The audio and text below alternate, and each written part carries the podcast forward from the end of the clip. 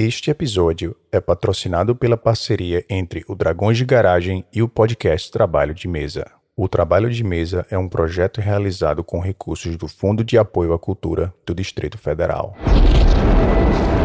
Você está ouvindo Dragões de Garagem.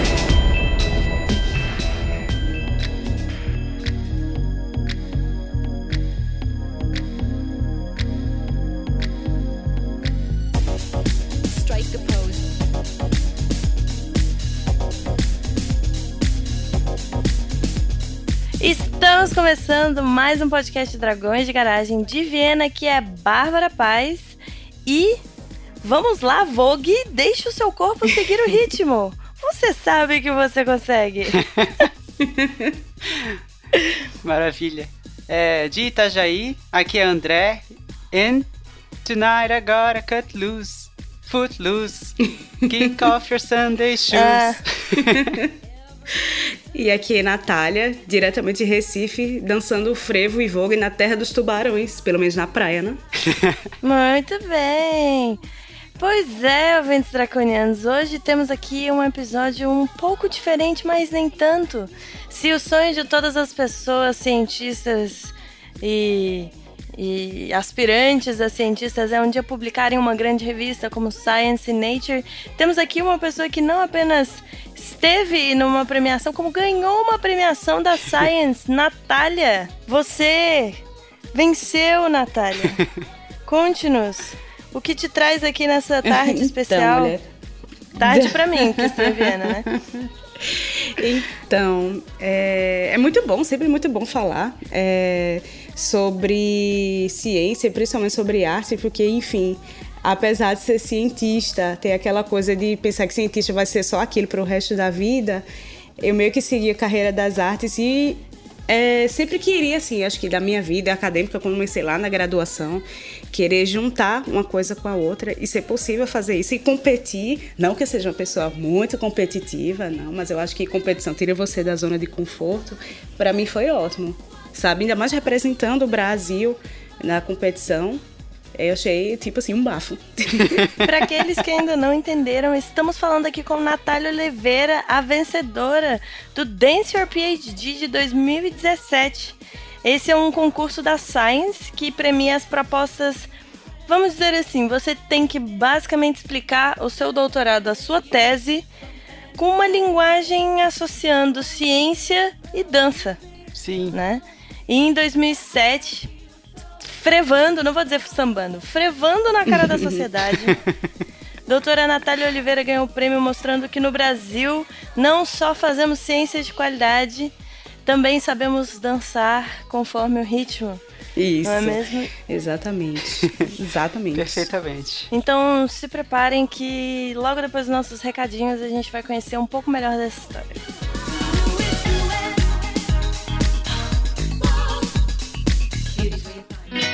Olá, ouvinte, tudo bem? Nós da Associação Brasileira de Podcasters, ABPod, Temos um convite para você. A Pod Pesquisa 2019 já está publicada. E sua participação é essencial para sabermos mais sobre o perfil de quem escuta podcast no Brasil. O formulário online da Pod Pesquisa 2019 está disponível no site da ABPod. Acesse abpod.com.br. desta vez vamos focar no perfil do ouvinte. Mas se você também é produtor, estamos preparando novidades para você. A Pod Pesquisa 2019 ficará disponível do dia 21 de outubro. A 15 de dezembro de 2019. Não fique de fora, faça parte dessa campanha e compartilhe em suas redes de contato. A Pod Pesquisa 2019 é uma realização da Associação Brasileira de Podcasts. Juntos pelo podcast nacional.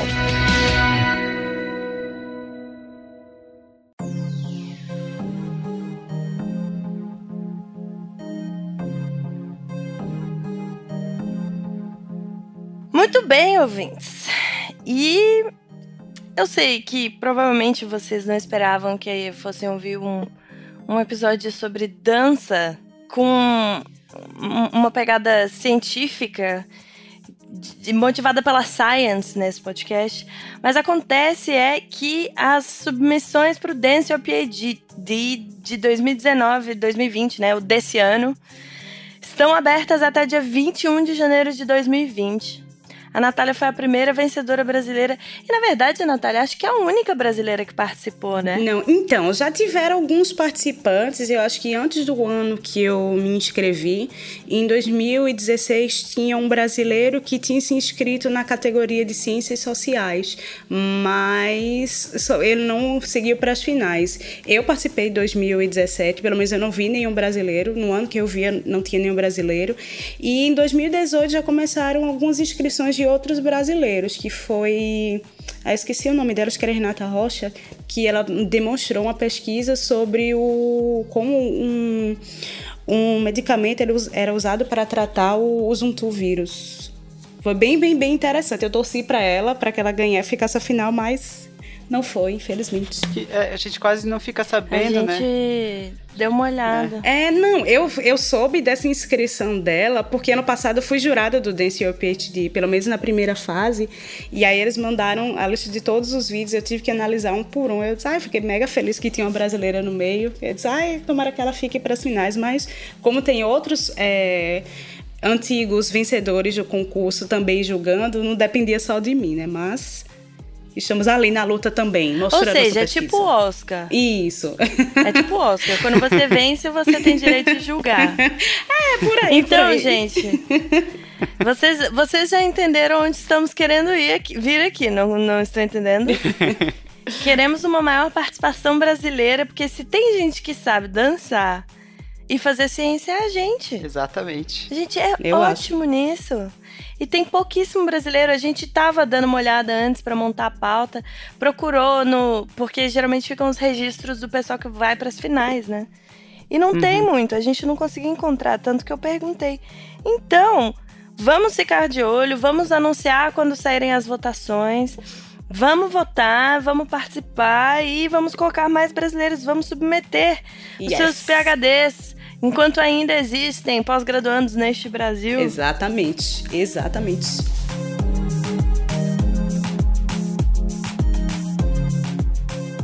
Esse é o 12 ano do, desse, dessa competição, Isso. né? E o que, que tem que fazer para participar?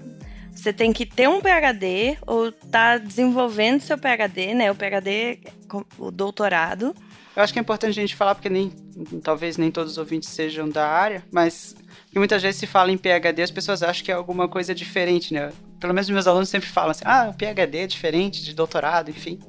Às vezes pensam que é um pós ou alguma outra forma de, de graduação. Acho que é importante indicar que PhD como, principalmente nos Estados Unidos, se refere, né, ao, ao do- nível de doutoramento, né? O D é de doutor. Isso. É, o PH é de Filosofia. philosophy, philosophy doctor. Então você é um doutor com um D de PhD. Não existe pós-doutor. Exatamente. Vamos deixar isso bem claro, que Uhum. apesar de, de alguns, algumas criaturas brasileiras insistirem que são pós-doutores e afins, não existe pós-doutor. Bem, Existe, existe você pode até ter dois PHDs. é, É isso aí. e existe, existe vida pós-doutorado e você pode ter dois PHDs. Eu tenho um amigo que tem dois PHDs. Nossa. Mas aí Parabéns. é maluquice também. É, obrigada. Mas- Eu também acho. Com já tava ótimo. Fazer uma tese já dá um trabalhozinho assim, fazer duas. Oh, coragem, Não, parabéns, é, pois é, parabéns. fez dois. Aham. Fez dois. É. Beijo, Thiago. E existe pós-doutorado, mas isso não te dá um título, né? Acho que também é importante. Não te dá um título, você não defende nada. Uhum.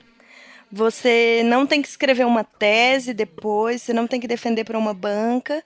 Ao contrário do título de vencedor do Dance Your PhD, Isso que sim. tem uma banca É. e você pode levar esse título para o resto da sua vida. E então, para participar, tá fazendo o doutorado, PhD, numa, num campo relacionado à ciência, não só física, química, essas ciências que as pessoas gostam de achar que são as únicas ciências que existem, mas também tem ciências sociais, né? E podem ir lá dar uma olhadinha, tem, tem todas as regras. Uma coisa importante de lembrar é que você que está fazendo a pesquisa tem que estar no vídeo fazer parte da dança, viu? Não adianta colocar só os brodinhos pra dançar. Você tem que participar dessa. E a gente não tá sendo pago pela Science, apesar que adoraríamos. Mas, inclusive, acho que vale. Eu acho muito interessante que eles colocam esse, esse ponto de forma bem destacada, né? Você precisa fazer parte Isso. da, da dança, perca sua vergonha. é importante.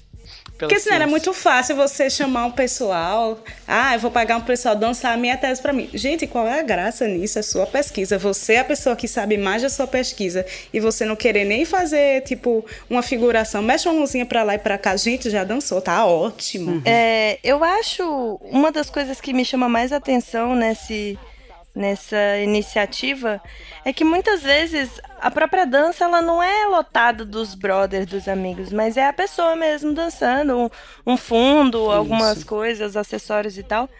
E eu acho que ele reacende uma um conselho que já foi dado, pelo menos aqui no Dragões de Garagem, várias vezes, mas certamente você já ouviu, você, estudante, pessoa entrando na pós-graduação, você já deve ter ouvido, e se não ouviu, acredite na gente, é preciso ter um hobby para aguentar a pós-graduação, ou até mesmo a graduação, ou qualquer tipo de estudo. Não deixe o seu estudo ou o seu trabalho, se você for de outra área, você pode ser qualquer coisa. Aquilo não te define, aquilo não é tudo que você é em vida. Tenha hobbies. E um desses pode ser a dança. E olha só, você pode, né, juntar esses dois universos. Que foi inclusive como essa, essa proposta começou. A gente vai deixar no post, tem um, um- uma entradinha de um blog, né? Lá da Science, de 2008, contando a história de como começou esse Dance Your PhD. Que é um texto que chama Cientistas Sabem Dançar? Can Scientists Dance? Né, do John Bohannon. E aí ele conta mais ou menos como é que começou, né? Ele era, um, era uma dança de um tango sobre galáxias binárias, né? Um casal de astrofísicos, uma coisa assim. Ele tinha um outro projeto também que acho que chamava Molecular Code, Sim. que ia fazer uma música só de sons tirados de um laboratório de biologia molecular, que é o que eu faço. Olha aí. E eu já fui pro laboratório hoje, ouvindo os barulhos e pensando em batidas, assim, ó, tipo. Tem a centrífuga 150 RPM, eu já tava pensando lá, os 150 BPM. Olha aí, tá vendo? Entendeu? Já fica a dica pra você também se inscrever. Não, mas ó, eu, eu, eu já tenho na minha cabeça o script do- de como seria a minha, a minha dança. Olha aí, essa E parte se eu me importante. inscrever e dançar e a galera não votar, vai ter retaliação. Vocês vão ver. Eu não sei o que, que eu vou fazer ainda não, mas vai ser a minha vingança será terrível. Tem um, um vídeo também que eu acho bem legal, que é o, um dos um dos propositores do Dance Your PhD, que ele faz uma é um TED Talk que ele faz com dança e que ele mostra um pouco essa Isso. questão da de como a gente fazer, apresentar conceitos científicos através da dança. Eu já linkei o post no já pus o link, né, pra pôr no post. Mas eu acho muito legal, que é o Dance versus PowerPoint. a Modest Proposal. É maravilhoso esse vídeo, muito, muito É. bom. E eu acho que dá uma boa ideia também da proposta. Eu já deixo aqui também, então, uma, um pedido pro Altair, porque um dos últimos Naruhodos foi sobre se o PowerPoint ajuda a gente a aprender. E eu quero ver agora ele fazer um episódio explicando se a dança ajuda a gente a aprender. Muito ou pouco específico. Mas enfim, essa, essa ideia de fazer um, uma competição para as pessoas explicarem as suas, suas seus doutorados, suas teses. Começou lá em 2008. Teve alguma. Começou aqui em Viena, inclusive. né? Eu fiquei até. Tava conversando com o André antes da gente começar. Eu acho que eu vou tentar encontrar essa, essa pessoa e ver como é que. Não sei se as pessoas ainda andam por aqui, né? Ó, cuidado com, cuidado com as promessas gravadas. Não, pois é. Mas enfim. é, começou aqui em Viena com, com o Michael Breger, que é um campeão de dança folk e um professor de astrofísica na Universidade de Viena. E aí ele fala sobre é, todos os participantes. Se vocês entrarem nesse, nesse link, tem, você consegue ver os vídeos de 2008 e é legal que dá pra ver a progressão da galera, de como ficou mais acirrado, o negócio foi ficando mais complexo, sabe? Ah, Fi- legal. Até agora, 2019. Ficando mais E- profissa, né? Eu queria saber, Natália, como é que chegou essa ideia pra você? Então, a ideia do, da participação do, no DCO PhD, ela surgiu em 2017 mesmo. Eu estava acabando eh, meu doutorado, já estava na etapa de escrever a tese, alguns meses depois eh, já tinha terminado. Foi meio que surgiu em fevereiro e tal. E é um professor eh, do centro de pesquisa que eu tinha até concluído meu doutorado, o professor Jones. Ah, ele meio que jogou no grupo de WhatsApp, ó, Natália, eu acho que essa competição tem sua cara, porque você é atriz, eu já tenho, eu já desde 2011, quando eu entrei no mestrado, eu comecei a fazer alguns cursos de teatro, e em 2016 tinha começado a dançar Vogue e tal. Aí eles, ó, você sabia dessa minha carreira, segunda carreira, né, que eu digo? Ah, eles acham que essa competição tem toda sua cara. Aí eu olhei no link do concurso e tal. Só que quando Falou, tem mesmo. Não, mas no primeiro momento eu dei uma olhada no concurso e eu achei uma viagem. Eu olhei no site e eu, gente, o que é isso? Pelo amor de Deus. Dançar sua tese, que viagem e tal. Mas. É engraçado que a primeira frase é: Você está falando sério? É, exatamente, exatamente. Não, mas como ele era tudo de boa, eu achei que ele queria incentivar, mas eu, não, isso não é pra mim, não. É muito complexo e tal. E aí eu fui vendo os vídeos das pessoas que ganharam os anos anteriores. Bicho, só tinha gente tipo Cambridge, Oxford, é, Harvard. E aí eu fiquei meio, assim, não, não é pra mim, não. Eu acho que a gente não tem muita chance aí, não. E deixei passar. Seis meses depois, quando eu comecei o meu pós-doc, né? Meu título de pós-doutor foi ótimo, esse comentário inicial. É, Quando eu comecei meu pós-doc, ele mandou de novo: Ó, Natália, eu acho, eu tenho certeza que você pode ir, faça de novo e tal. E aí eu fui olhar com mais carinho e tal. Já tinha passado a tese, não tinha tanta pressão e tal. A cabeça Com fresca, tava certeza. dormida ela. Com Verdade. certeza. E aí, eles, o que é que eles falam? Que você pode estar no doutorado fazendo sua tese, enfim, e se inscrever, mas também pessoas que já terminaram sua tese. é, não importa quantos anos tenham feito, 30 anos, 40 anos, você ainda assim consegue se, é, criar alguma coisa e mandar, não tem problema. Aí eu disse, então tá, eu vou tentar convencer meus amigos da dança que por privilégios eu já estava com eles dançando, já foi um pouquinho mais fácil. E também com o pessoal do teatro que sabia, manjava bem de câmera, gravar, editar, enfim. E aí eu vou estar conversar com o pessoal e saber como é que rola essa parada, o que é que eles acham. Aí já veio o primeiro desafio, né? Como é que eu vou escrever a minha pesquisa que era sobre biosensores eletroquímicos que seriam aplicáveis a ciências forenses para a detecção de moléculas como DNA e RNA em locais de crime. Enfim, né? Toda aquela linguagem bem específica. Amém.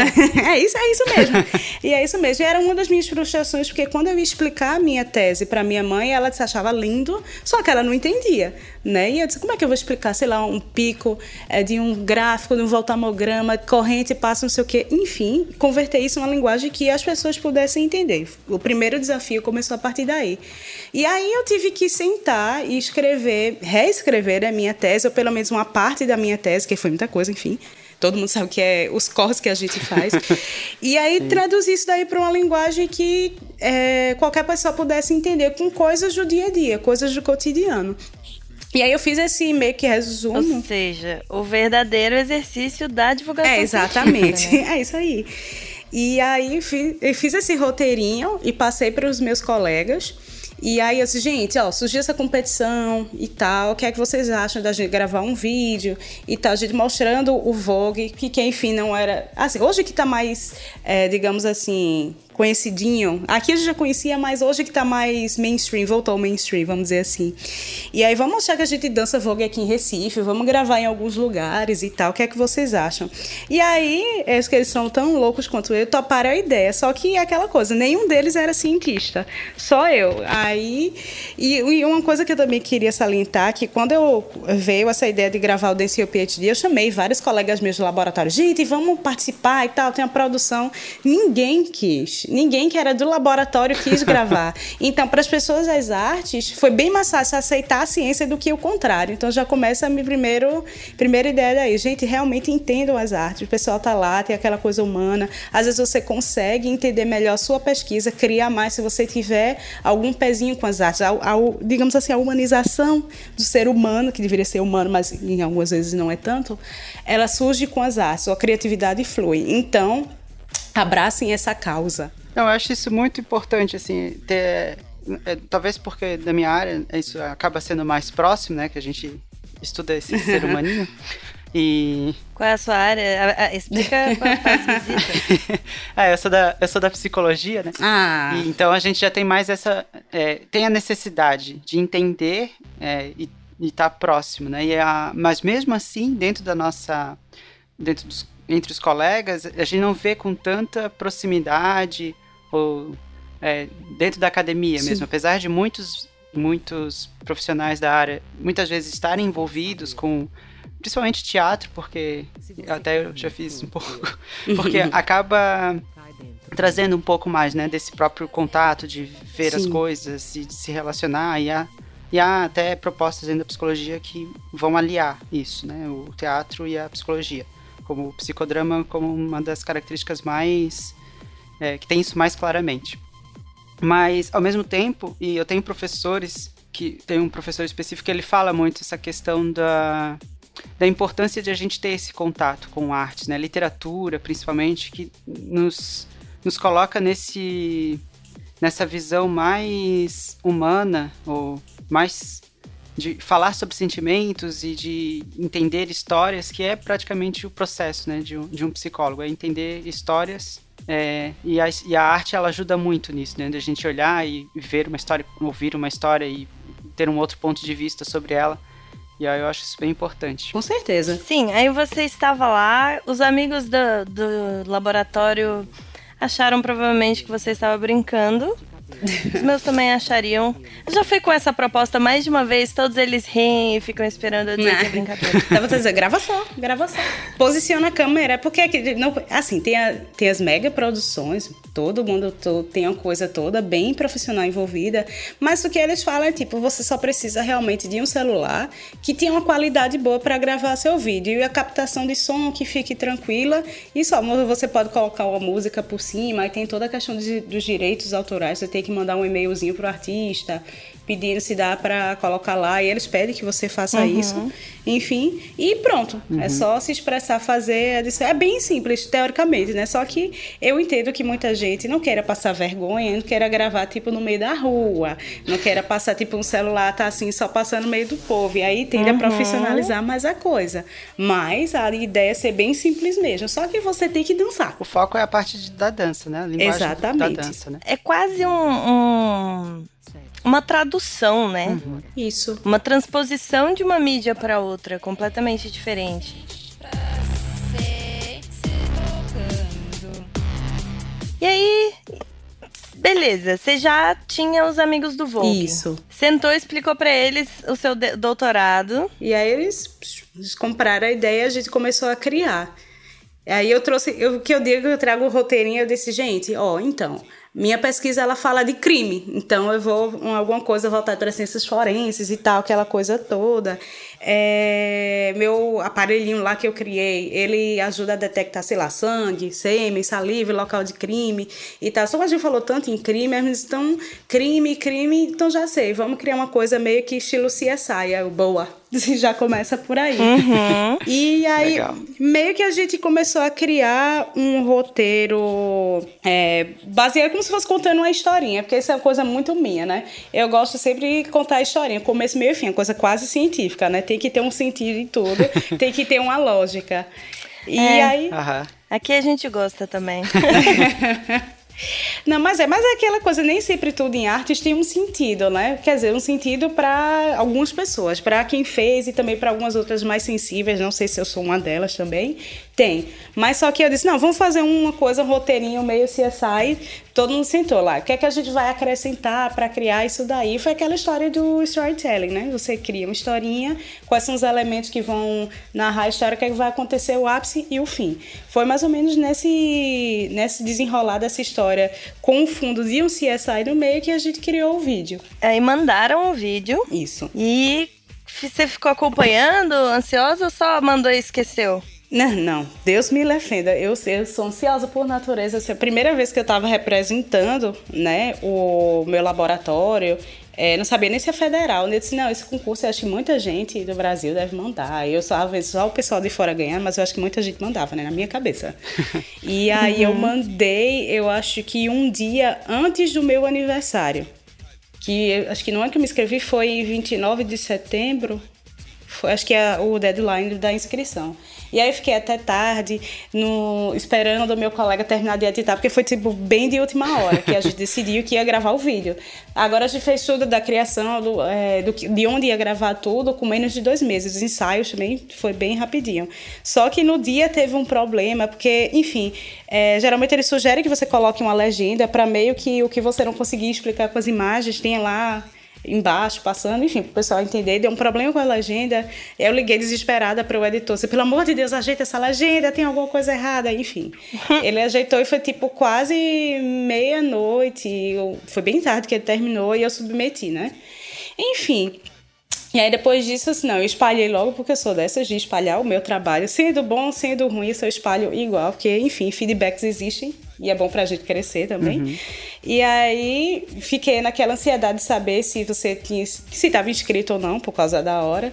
Mas o ruim é que eles não atualizam. Eu acho que é uma coisa do próprio da própria plataforma que você submete. Eles não atualizam é, rapidamente.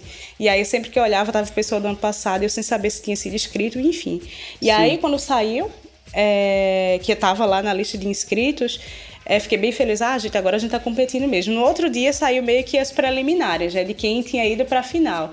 E aí, quando eu vi que meu vídeo tinha sido selecionado pra final, eu disse, gente, pelo amor de Deus, eu endoidei. Eu disse, meu Deus, o filho foi pra final. Eu disse, gente, a gente tem que divulgar isso, a gente tem que contar com o pessoal, porque além das categorias. é, técnicas que eles escolhiam pelo critério de criatividade, de comunicação científica e como você usou essa linguagem para explicar o seu trabalho, tinha o voto popular. Eu disse, não, pelo menos o voto popular eu tenho que ter. Não é possível que eu não tenha. Então, conhecendo brasileiros pela internet, vamos viralizar isso daí para todo mundo votar na gente.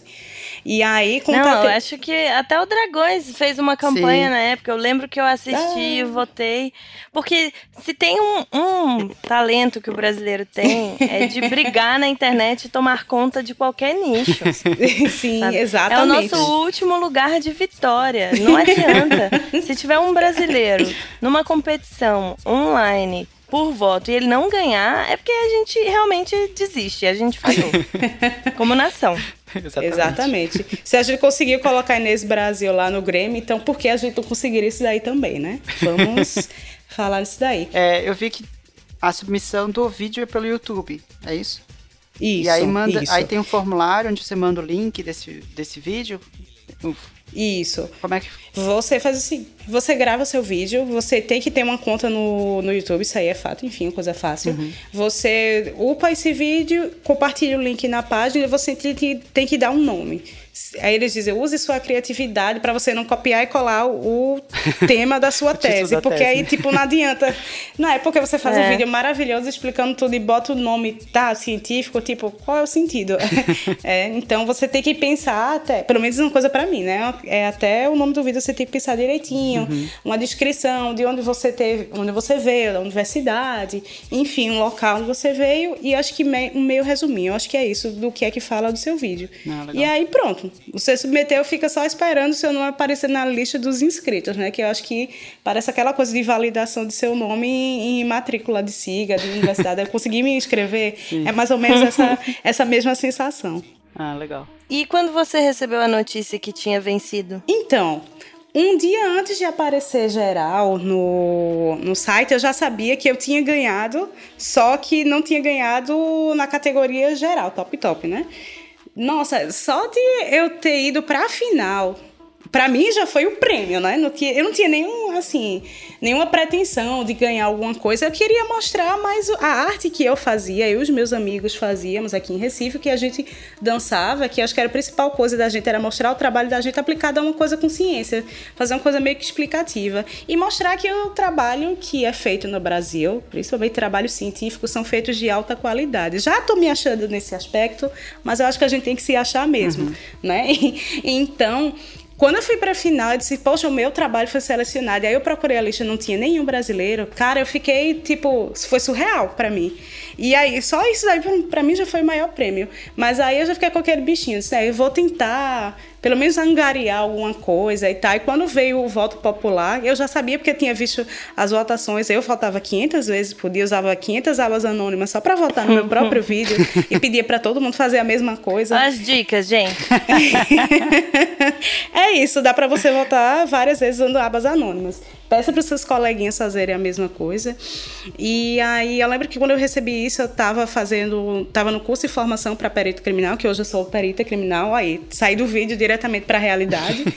É, e estava no intervalo, eu soube dessa informação e aí quando voltei para aula, a gente não pode usar celular, eu disse: "Meu Deus, eu tenho que fazer alguma coisa. Eu tenho que espalhar isso daí para todo mundo voltar". Foi aflitivo para mim. Aí eu peguei um pedaço de papel, comecei a escrever. Tenho que mandar para tal jornal, tenho que mandar para tal jornal, tenho que mandar para imprensa da Universidade Federal de Pernambuco pedindo voto. Foi uma coisa dessa. Cheguei em casa, a primeira coisa que eu fiz foi mandar e-mail para um monte de gente, sair contatando, ó, quem é que conhece o pessoal do jornal para divulgar que a gente está na final, uma coisa importante para a universidade. E aí foi que começou essa coisa do viral, né? E aperrei muito o pessoal da, da Federal, só é uma pauta importante para a gente, pelo amor de Deus, eu preciso do voto de vocês. Foi quase meio que é, político pedindo votos. Gente, pelo amor de Deus, vote em mim, vote em mim e tal.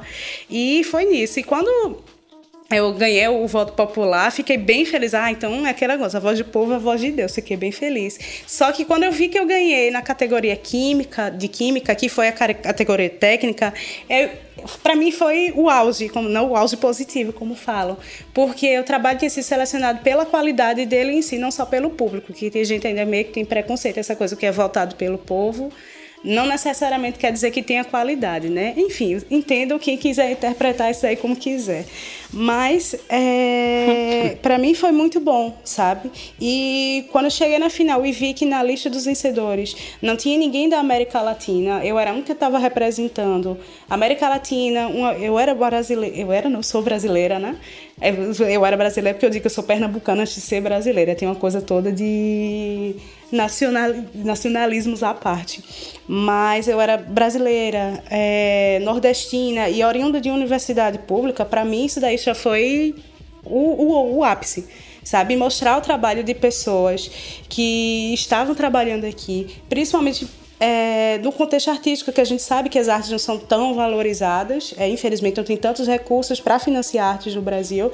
Para mim, isso já foi o prêmio, sabe? Eu ganhei 500 dólares nessa história também, foi bom, né? Que eu consegui dividir com o pessoal Sim. e tal. Mas eu acho que esse reconhecimento todo, para mim, foi o maior prêmio que eu ganhei com a competição. E claro, com o feedback da galera, né?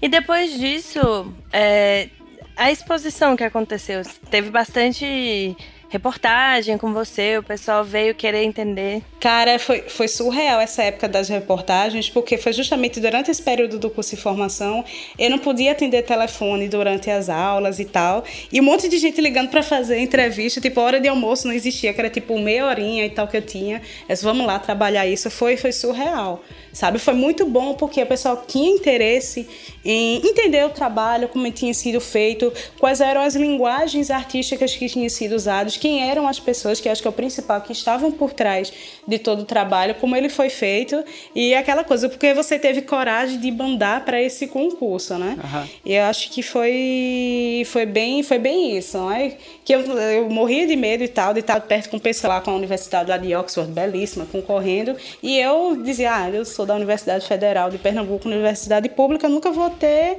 é, chance contra ele. Só que eu vi que não, né? Então, isso para mim que foi foi digamos assim, o divisor de águas, sabe? Foi bem, foi bem bacana na época. Tantos comentários positivos, tantos comentários negativos. Tem uns, tipo, eu acho que teve um vídeo de uma menina falando que tinha essa coisa da competição.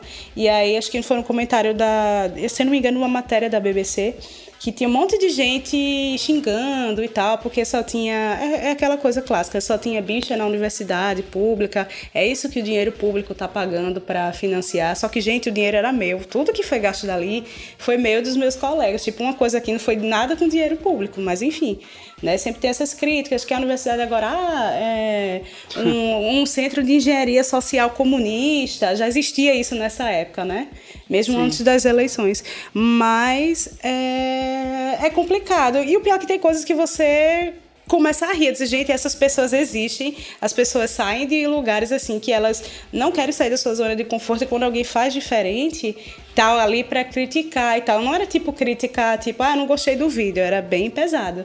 Mas só que, uhum. tipo, eu tava tão ocupada estudando que eu não tinha nem não tempo é pra crítica, é só agressão. É, agressão, é. Acaba passando por isso. Foi um bullying, só que eu não tive nem tempo para ler o bullying, que eu tava estudando para as provas. Então, para mim, foi, foi de boa, né? Aí eles desativaram os comentários justamente por isso, que tava tendo muita coisa, mas eu nem tava sabendo. Então, para mim tá ótimo. Eu queria dar mais visibilidade para essas escolhas que você fez da, do grupo Vogue, da, dessa linguagem, porque eu acho que é uma coisa que vale a gente comentar também. Eu acho que vale divulgar e ampliar. Uhum. Então, é... Principalmente entre né, os, os, cientistas, né? Sim, sim. Então, é, a minha história com o Vogue for Recife ele começou em 2016, quando teve um, um workshop do trio Lipstick, que é de BH, que elas vieram para cá é, durante um festival para dar um workshop de Vogue. E aí eu já fazia aulas com um amigo meu, hoje amiguíssimo meu, que é o Edson Vogue, inclusive, eu tinha aulas de estileto com ele. E aí ele falou: só vai ter esse workshop, vamos lá se inscrever para você aprender uma modalidade. E eu já achava belíssimo, né? Tinha um certo conhecimento e curiosidade, né? Só que não tinha habilidade técnica nenhuma. E aí fui, me apaixonei pela dança e tal, e meio que a galera que estava lá, a gente começou a conversar todo mundo dizendo, ah, eu acho que a gente devia se juntar para fazer, treinar, para não perder a prática e tal. E foi nisso daí que o grupo surgiu. Então a gente treinava regularmente e tal, que eu vou dizer, não é fácil para quem não é da não é da dança começar assim. Não vou dizer que é difícil para cientista, mas é tudo questão de treino. Mas a princípio, eu que não dançava há muito não é tempo. Não é fácil. Eu já fiz uma aula e eu não acreditava que eu só tinha duas mãos. é. Porque tinha tanta coisa para fazer. É real oficial. Que tipo, joelho eu sempre soube que eu não tinha, mas assim, com duas mãos, como é que pode? Muita coisa você pode expressar só com as mãos. E é meio que inverso, né, do pessoal falar da dança, que a dança a gente usa muitos pés, só que o Vogue tá aí mostra pra gente que as mãos também estão ali presentes e expressam muita coisa. Que é a beleza do Vogue, né? Que muita gente fala, ah, Vogue surgiu com Madonna e tal, só que a dança é muito mais do que isso. Conta uma história por trás das pessoas negras, é, membros da comunidade LGBT, as mulheres trans que surgiram com isso daí como uma forma de protesto e de se impor para a sociedade que rejeitava elas como rejeitavam elas como belezas naturais e elas se apoderaram dessa beleza e criaram uma linguagem para dizer, olha, eu sou aqui, eu sou belíssima, mesmo que vocês me rejeitem. Então isso que é traduzido pelos movimentos e tal, tudo tem um significado. Aquela pose clássica da Madonna que ela tá com a mão na cabeça, que ela é uma capa de revista, ali é o título e ali é a matéria da revista, tudo tem um significado. E já que tudo tinha um significado na dança, por que não usar isso de forma visual para a ciência, sei lá, começar a interpretar gráficos desse meio termo, o que é que a gente consegue fazer.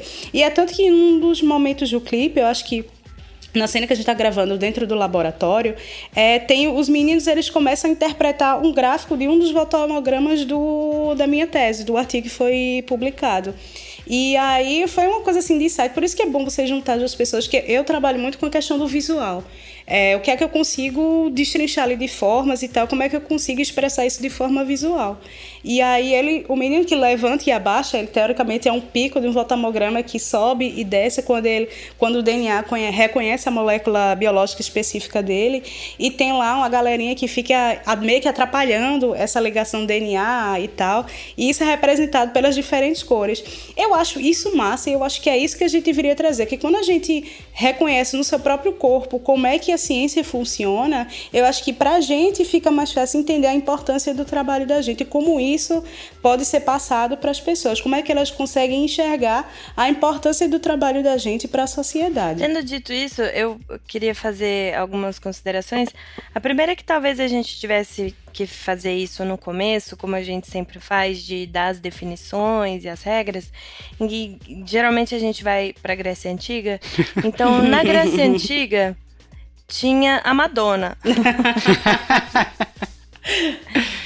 Brincadeiras à parte, é, o Voguing ele não surgiu com a Madonna, ele surgiu muito antes nos bailes de Vogue, ficou bem famoso em Nova York. A Madonna descancarou isso para o mundo em geral através do clipe da música dela. Para quem não viu, vai estar tá o link aí no post também, gente. Vai ser os links de YouTube mais alternativos de um Dragões de Garagem, as referências menos leitura que vocês já fizeram. É, também tem aquela série do Netflix Pose, que né, conta bastante um pouco desse, dessa história de, dos bailes de Vogue, quem quiser aprender. E como a Natália falou, é uma dança manifesto, né? Então ela traz muito, muitas outras coisas além só do que a gente está enxergando ali. É muito mais aquela coisa, o close para eu dar na balada para dizer que eu sei dançar. É, pelo menos eu aprendi com os vários mestres é, que eu tive o prazer é, de ter aulas é, durante a vida sobre vogue. Eles sempre falam que você é uma pessoa, não é só um corpo dançando, você é uma pessoa que está representando alguém, que a questão da representatividade é muito forte. Por exemplo, eu sou gordinha lá e tal, represento um monte de meninas que não têm coragem de dançar porque são fora daquele padrão de bailarina, magérrima, enfim, que a gente vê bem mais frequentemente por aí. Então você tem que se apropriar de quem você é, sentir que você é um corpo belo dançando como os outros e trazer tudo isso para dança. Claro que tem os movimentos específicos e tal, mas a criatividade, como você vai usar esses movimentos é sua. E isso é a beleza que você tem e ninguém mais tem. É isso que você tem que trazer para o Vogue, dizer que você é único, que você é belo que você se aceita. E aí, a partir daí, todas as outras outras pessoas também têm que te aceitar porque elas são. E naturalmente isso acontece, sabe? Então foi essa beleza é, do Vogue também que me encantou. É, além dos movimentos, e poder trazer isso para o vídeo representado por várias pessoas é, por ali, que, é, digamos, já, já tem algumas linguagens perto. Tem uma drag queen no, no vídeo, que remete também a essa origem do Vogue, que começou também com as drag queens. Tem pessoas negras, tem, tem mulheres trans, tem trans não binárias, enfim. É, tem todas essas linguagens no vídeo, e aí tem pessoas negras, não sei se eu já tinha falado, mas enfim. É, já me falaram isso que foi muito massa e já também tem, abre a várias interpretações. E aí, é, já, com outras leituras, já disseram: pô, achei bacana o que você expôs e tal, de lado o policial ser negro. E ao mesmo tempo, a pessoa que era que cometeu o assassinato lá no clipe era uma pessoa negra e estava sendo presa. Isso reflete muito da população negra que frequentemente é levada às prisões é, sem maiores porquês. E isso eu não tinha captado na, na, na, na época do vídeo. A gente só estava dançando porque as duas pessoas eram as que tinham maiores habilidades em Vogue sabe? E eu fiquei pensando, cara, quantas linguagens, quantas múltiplas interpretações você tem numa coisa que você só quer passar aquele roteirinho básico. Então, meio que foge daquela alçada da ciência e do racional. Eu só vou fazer isso e todo mundo vai entender da mesma forma. Não é bem assim quando a gente se trata de artes, né? Mas, eu, e é isso que eu acho massa de ter criado é, junto com os meninos. Os meninos foram maravilhosos. E eu queria trazer essa força também para o vídeo. Não só trazer movimentos, mas também trazer as pessoas, o que elas representam ali também no vídeo. Eu acho isso fantástico porque aponta a questão da representatividade, Sim. né? Eu acho que isso é bem, bem legal do vídeo. É, e, e, quando você estava falando, me remeteu a uma questão, né? Porque e é uma das grandes diferenças, né, da linguagem artística e da linguagem científica, né? Porque quando a gente está transmitindo algo em linguagem científica, a ideia é justamente ser asséptico para não dar interpretações além daquela, né? Isso. Que você está tentando transmitir, né? Para ter uma coisa precisa, clara, enfim, que seja bem compreendida pelos pares. Enquanto na arte a gente abre mais possibilidades, né? Isso. E, claro, são propostas diferentes, são objetivos diferentes, né? Uhum. A linguagem artística tem esse objetivo, enquanto a linguagem científica tem justamente esse outro objetivo e elas são importantes, né? Nas duas situações. É, eu queria fazer um parêntese antes da gente mudar um pouquinho de assunto, que pode ser que algumas pessoas fiquem desconfortáveis com a gente só falando tanto de representatividade, dessas coisas, né? E a gente sabe que incomoda várias pessoas, dado os, os comentários que você recebeu e essa história que você contou que os comentários tiveram que ser desativados. Eu queria só deixar claro para as pessoas e, e fazer lembrar de que não, a universidade não é um antro de viado que só faz isso com dinheiro público, não sei o que, tarará. Mas sim, a sociedade está andando para frente e os lugares estão sendo ocupados por todo tipo de gente. Você não precisa ser nada além do que você é. Mas para estar nesses lugares hoje, você vai ter que aprender a viver e respeitar essas pessoas que vão estar ao nosso redor. Seja na universidade, pública ou privada, seja em grandes premiações com reconhecimento internacional. Então, você tem que ser o que você é e nada além do que você é. Mas você tem que respeitar as pessoas pelo que elas são e nada além do que elas são. Em Exato. todos os ambientes. Perfeito.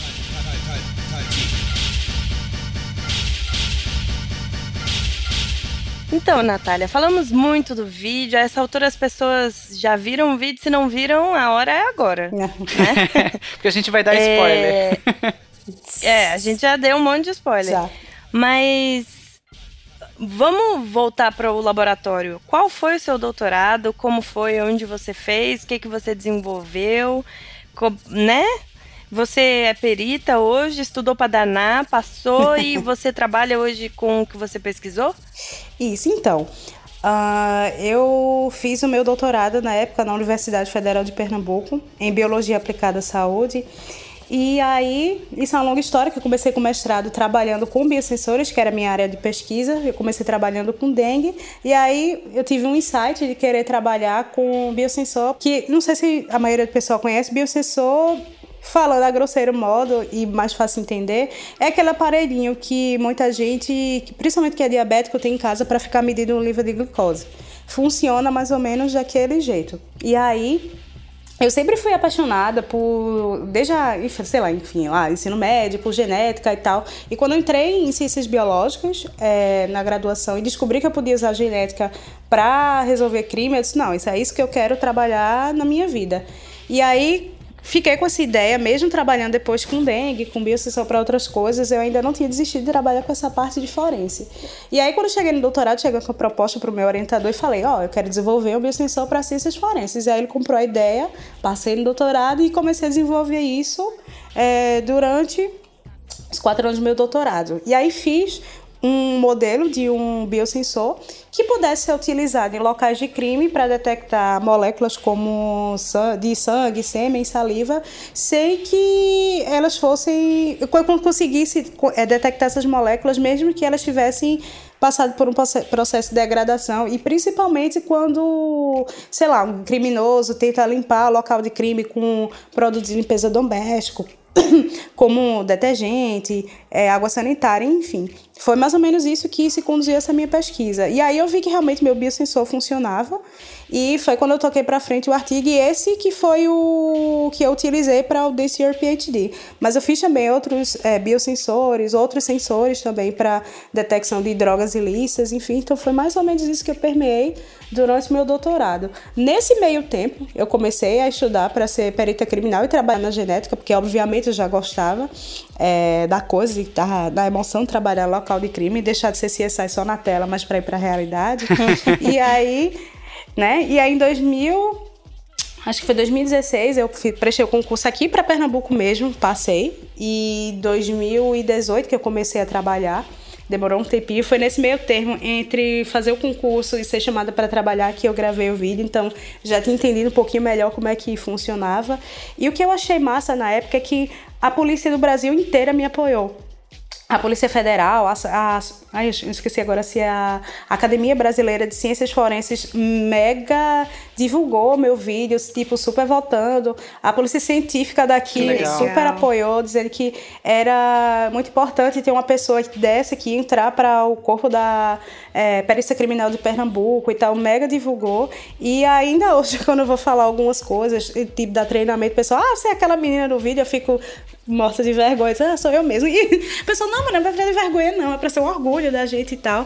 Mas eu acho bacana, tipo, aquela minha vida antes do, antes do CSI de verdade e depois do CSI de verdade. Então, é massa isso, né? Então, a minha pesquisa, ela meio que ia sofrer algumas mudanças para torná-la mais, digamos assim, mais moderna, porque o modelo que eu utilizei de sensor era um pouquinho já ultrapassado, mas ainda assim funcionava.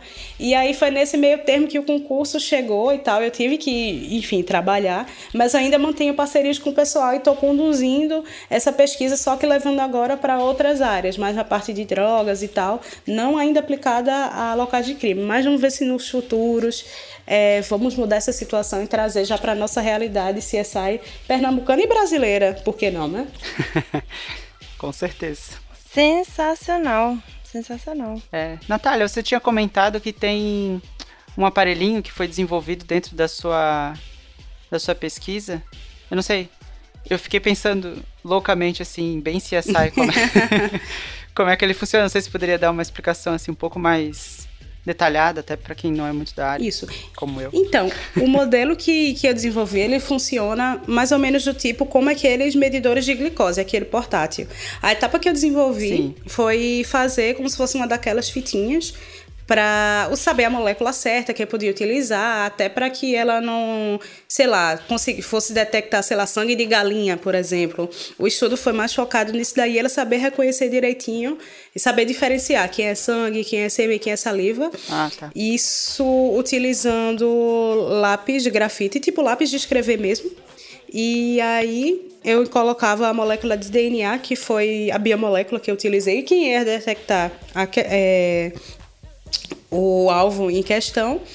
E a partir daí eu testei com misturando tipo produtos de limpeza doméstico para ver se ainda assim ela conseguia detectar esse sinal, que foi positivo. E a ideia seria tipo fazer uma parceria que a gente já tem é, com o pessoal de outras áreas, principalmente o pessoal da química, da eletrônica e tal, para desenvolver o aparelhinho, porque por eu ser bióloga, eu não domino essa linguagem ainda, né? Então a gente precisa trabalhar com um time multidisciplinar para que realmente ele vá é, ser comercializado no futuro. E a minha parte foi mais essa modelagem para a fitinha, que é a parte, digamos assim, principal do aparelho. Ah, Porque tá. segundo o pessoal da eletrônica, é muito fácil desenvolver o aparelhinho e tal. O negócio que conta mais é a parte da fitinha. E aí os testes já começaram, o pessoal do laboratório já conseguiu desenvolver isso bem, bem tranquilo.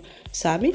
Agora é só Essa fitinha, ela, ela tem um processo químico ali para fazer a, a reação. E isso é um processo eletroquímico que, é, agora falando já um pouquinho mais acadêmico, aquela linguagem, a gente consegue diferenciar é, a molécula só, tipo, sem reconhecer nada com o alvo pela diferença de bases de guanina, porque elas meio que oxidam em um potencial específico e quando elas têm, elas estão ligadas, digamos, numa fita, numa fita dupla, os elétrons que são gerados pela reação, eles não acessam tão facilmente a superfície do grafite, que é o eletrodo que eu utilizei.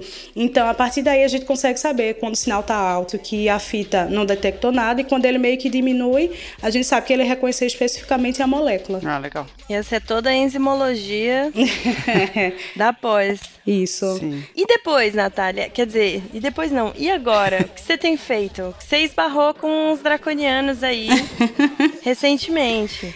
Então, é, o que eu tenho feito agora, basicamente, é, do ano passado para cá, vou dizer que foi mais essa coisa de aplicar é, a questão do, da divulgação científica, que eu só vim pensar nisso daí depois da repercussão do vídeo. Ah, como é que eu posso trabalhar com divulgação científica? Para mim, era só uma menina que queria mandar um vídeo, mas um vídeo com a ideia que tem que explicar alguma coisa para a população entender, né? Eu comecei a entender essa importância da imagem que se transmite para a população depois dessa experiência.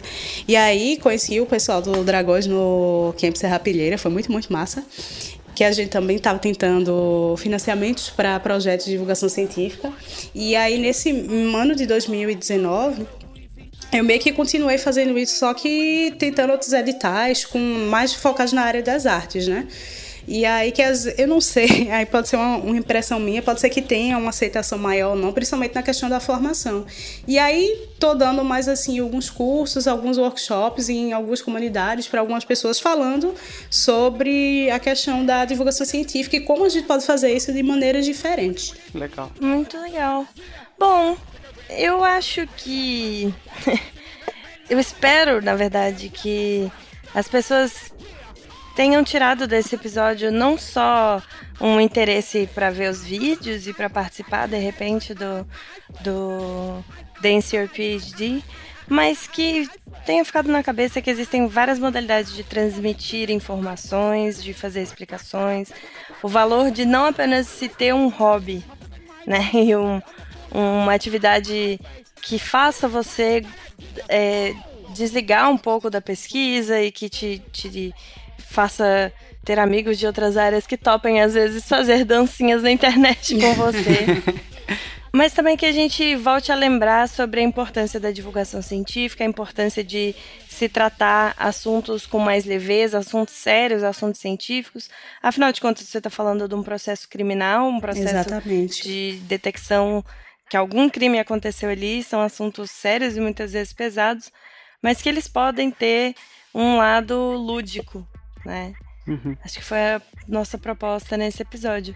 E, Natália, deixa aqui, por favor, os seus contatos, os seus jabás, como as pessoas podem encontrar você. Então, gente, Se você quiser ser encontrada, se não quiser também. então, A gente vai ter que ir atrás com algum sistema. Então, gente, a principal conta que eu tô usando hoje é no Instagram, que é arroba Natália Cibele. O Cibele é C-Y-B-E, dois L's e um E.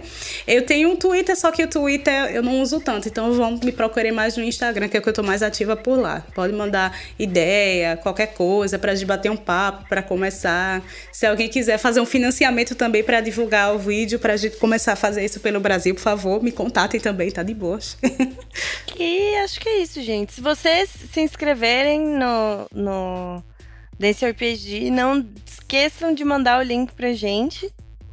E boa sorte, né? Pra todo mundo. Boa sorte pra você no Serra Pilheira. Obrigada. Esperamos ver mais brasileiros nessa competição ganhando em breve. Sim, Porque afinal de contas, né? O que não falta aqui é potencial pra ganhar essa competição Isso. e fazer boa ciência. É, eu queria só agradecer principalmente a presença da Natália, porque é, eu, eu acho o concurso, a ideia do concurso do Dance Your PhD bem interessante, né, justamente dessa proposta, né, que a gente veio comentando assim de traduzir para uma nova linguagem as questões da ciência e ajuda a gente a repensar muitas questões de, de conceitos científicos, de, de como faz isso, né? Tem uma atividade que eu sempre peço para os meus alunos fazerem, que é pegar um, pedaço da matéria e, e transformar em uma obra artística, né? E eu tento trazer para eles muito a referência do Dance Your PhD justamente por é, repensar essas coisas, né? E tentar ver e modificar essas relações que a gente tem com o conceito científico, de como é que a gente pode é, tra- traduzir isso de outra forma, e às vezes a gente passa a entender isso de uma forma muito mais aprofundada também. né? E é, e é interessante, né, que você comece a pensar fora da caixinha, que a gente pensa que conhecimento é, com- é compartimentado, né? Aqui eu só posso fazer isso, aqui eu só posso fazer aquilo, quando na verdade tá todo mundo junto e misturado. A gente tem que é, meio que tirar essa ideia de ciência ser uma coisa fragmentada. Vamos deixar todo mundo na área do multidisciplinar, que todo mundo só tem a ganhar.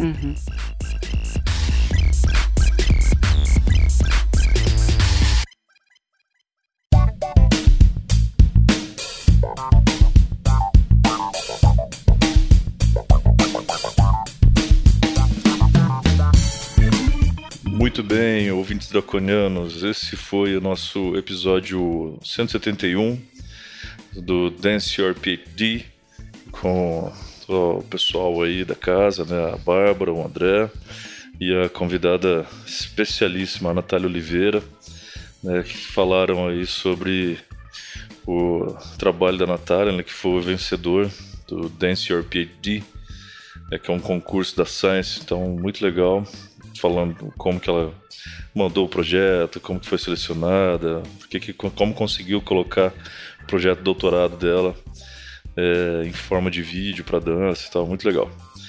E estamos aqui hoje, eu, somente eu, para dar uns recadinhos aí, né, e falar e comentar sobre os e-mails que nos foram enviados na, na quinzena do lançamento do episódio 170, que foi uma entrevista com a professora e pesquisadora Ivone Mascarenhas, né, maravilhosa entrevista, inclusive, com do Elton, né, é muito legal, cara, pô, conhecer essa galera catedrática, o trabalho deles, né, de décadas aí, muito bom. É, a professora Ivone, a pesquisadora Ivone, sensacional pessoa sensacional. Muito bem. É, então, aqui para começar os nossos recadinhos, galera, é, vamos falar aqui da, da, nossa aba lá de Seja Doador no site do Dragões de Garagem, né? É, onde se você se você sentir aí é, na situação né, de poder colaborar né, financeiramente com Dragões, nós temos duas maneiras lá, que são o via Patreon, né, que é através do pagamento via cartão de crédito, etc. Para quem tem, para quem tem fora, tá fora do Brasil ou está com um cartão internacional.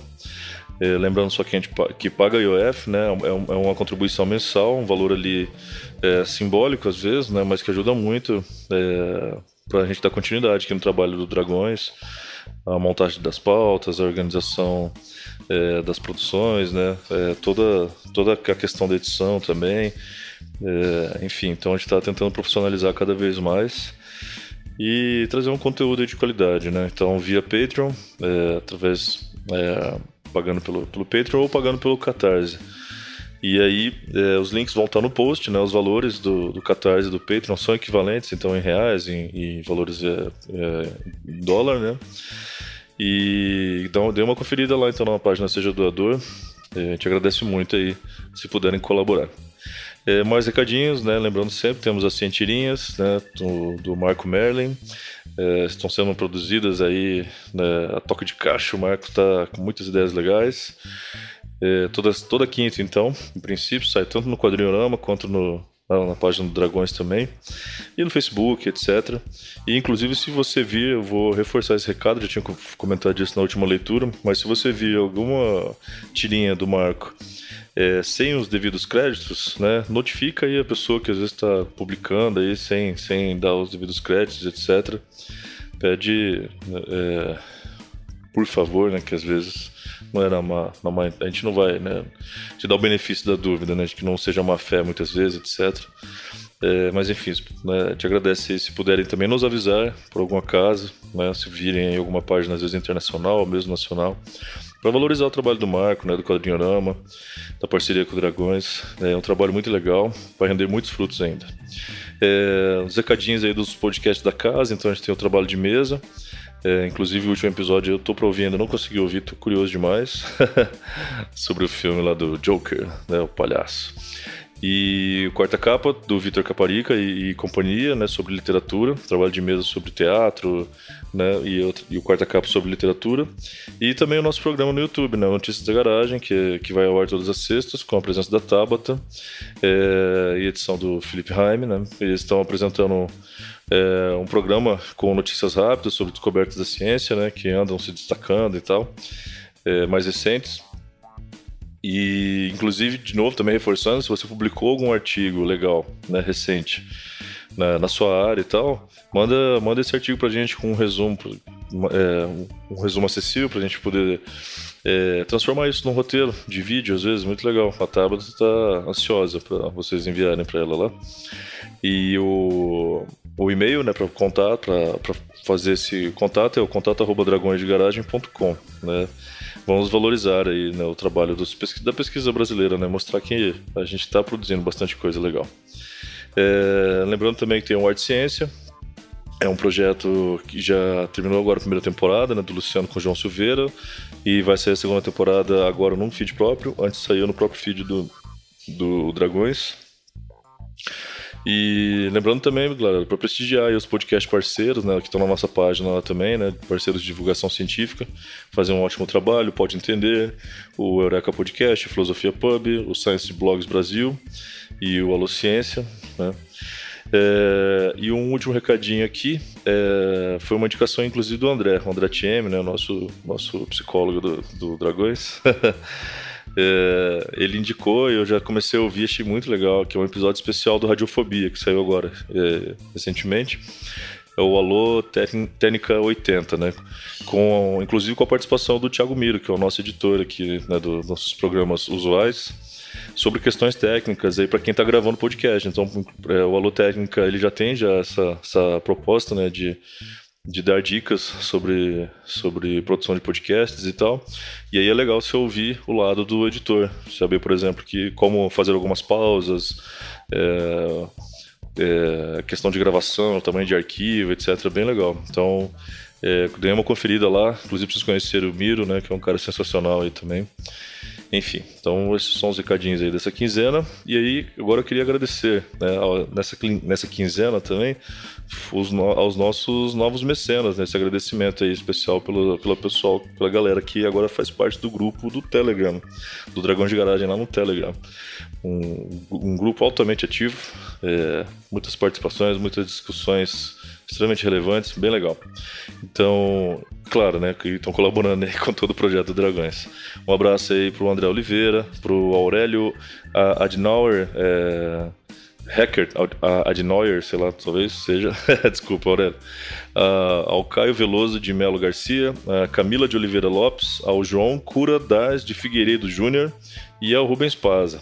Então, brigadão, galera, muito legal, né? Muitas, muitas pessoas aí colaborando ativamente, né? E a gente agradece, claro, sempre todo mundo que tá colaborando direto e indiretamente, divulgando, compartilhando, né? É, também. É, vamos aqui também mandar um abraço especial para quem nos mandou um e-mail, comentou no site do Dragões, na página do Facebook. E talvez a gente não consiga, é, a gente não vai conseguir aqui é, responder é, no, no- na leitura de e-mails, mas a gente já responde no privado e agradece com abraços afetivos aí. Então, nossos abraços vão para a Ana Gandara, que inclusive é uma participante ativa lá no grupo do Telegram, uma pesquisadora aí em gabarito também altíssimo, que e ao Edson Gandhi, né, que estão sempre nos enviando e-mails calorosos para elogiar, para dar sugestões de episódio. Então, muito obrigado, pessoas. Vocês, é, vocês não sabem a diferença que faz pra gente isso. Né, receber esses e-mails de vocês, muito legais. E aqui eu separei dois e-mails aqui pra gente ler é, sobre essa última quinzena. O primeiro é do Sávio Lima Ribeiro, né? Ele comentando sobre os filmes de psicopatas. Ele começa assim, então, alô, não, olá, dragões e dragoas, ele coloca entre parênteses, ficou estranho. É, meu nome é Sávio Limão, é, Lima, sou de Fortaleza e trabalho com motion design. Ouvi o episódio de vocês sobre filmes de psicopatas e mesmo que o episódio seja de filmes, eu acho que preciso falar sobre Hellblade. Hellblade é um game que saiu originalmente para PlayStation 4, mas agora já saiu até para calculadora. Olha aí. Ele fala sobre uma guerreira que sofre de esquizofrenia. Não vou falar muito sobre a história para não dar spoiler, mas a parte legal desse jogo é a forma como eles levaram super a sério o tema abordado. né? No próprio game vem um documentário falando sobre o processo de criação do jogo. Eles consultaram especialistas no assunto, reuniram depoimentos de pessoas esquizofrênicas.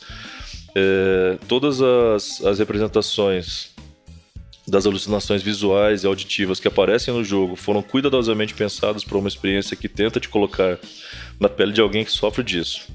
Um fator que chama muita atenção é jogar de fones de ouvido e ouvir as vozes cochichando no seu ouvido. O trabalho do som é tão bem feito que é possível ouvir as vozes se deslocando de um ouvido para o outro. Não só isso, a Ninja Theory, que é a produtora do game, ainda colocou um site no ar para ajudar pessoas que sofram de doenças mentais, não só esquizofrenia, mas ansiedade, depressão e outros. É, alguns desses problemas são abordados no game também. Hellblade é uma experiência fantástica, ele consegue ser bem informativo, emocionante, ter uma narrativa muito boa e com uma cinematografia dificilmente vista em filmes, que ainda assim é brilhante. É, esse game rendeu inclusive um BAFTA de, melhor performance para Melina Jurgens, que fez a protagonista. Ele consegue te dar muita empatia pela protagonista e por tudo que ela está passando. Eu realmente mudei minha visão sobre doenças mentais depois de ter jogado esse jogo.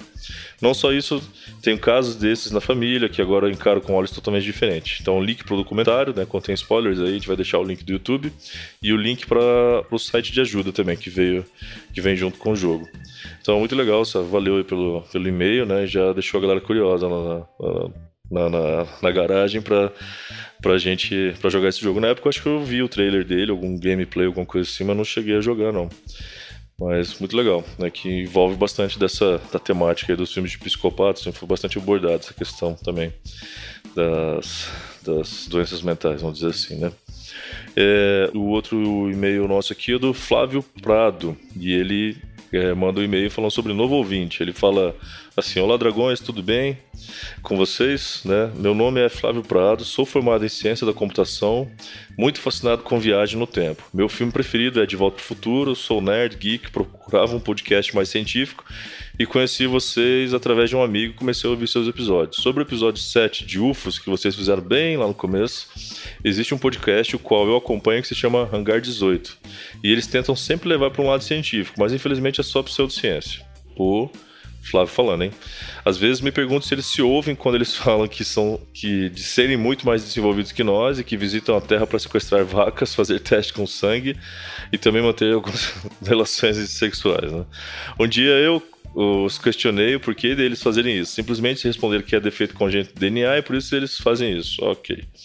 Então eu parei, pensei e analisei. É, ele está me dizendo que um ser tão desenvolvido que viaja anos-luz não consegue manipular seu próprio DNA? Sério isso? Infelizmente a pseudociência é muito difundida. Que bom que existem vocês para desmentir esses tipos de falácias que se espalham e se propagam por aí.